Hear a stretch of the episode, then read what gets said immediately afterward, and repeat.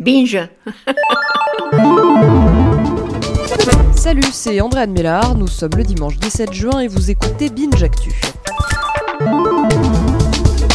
L'info du jour, ce n'est pas le match de la France contre l'Australie, non, non, non, non.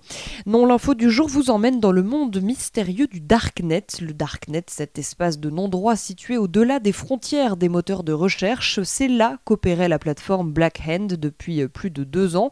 Dessus, on pouvait se procurer par exemple de faux papiers, des armes, des stupéfiants ou des codes bancaires volés. Eh bien, ce groupe a été interpellé hier aux alentours de Lille après les quatre arrestations et un début d'enquête. Il s'avère que plus de 3000 personnes étaient inscrites sur le forum. Il y avait des vendeurs et des acheteurs qui euh, se mettaient des notes entre eux et faisaient affaire en crypto-monnaie.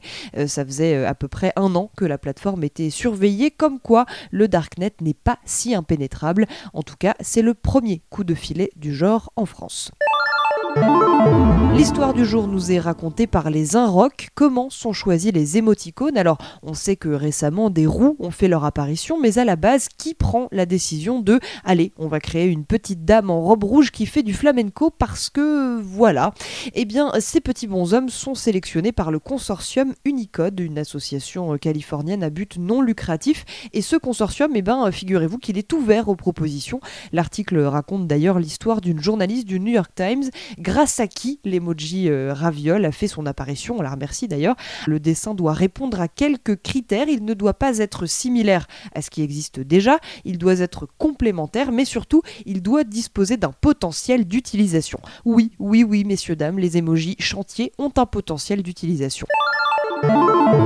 Le chiffre du jour, c'est 33. 33 caméras sont nécessaires à la mise en place de l'arbitrage vidéo pour le mondial en Russie. Ce sont les décodeurs du monde qui ont tout compté et tout analysé. Alors non, non, on ne va toujours pas parler du match des Bleus, mais juste faire un point sur cette technologie qui, on l'a vu, peut changer beaucoup dans un match. Donc 33 caméras plus deux encore qui ne se concentrent que sur les hors-jeux. Alors ça, c'est pour les machines, mais c'est sans compter les 13 arbitres sélectionnés tout spécialement par la FIFA, ainsi que assistants. Et je ne vous parle même pas des assistants des assistants qui eux-mêmes regardent des caméras annexes.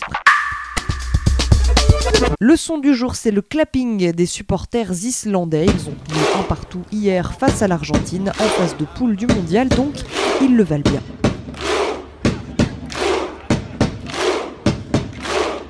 Merci d'écouter Binge Actu.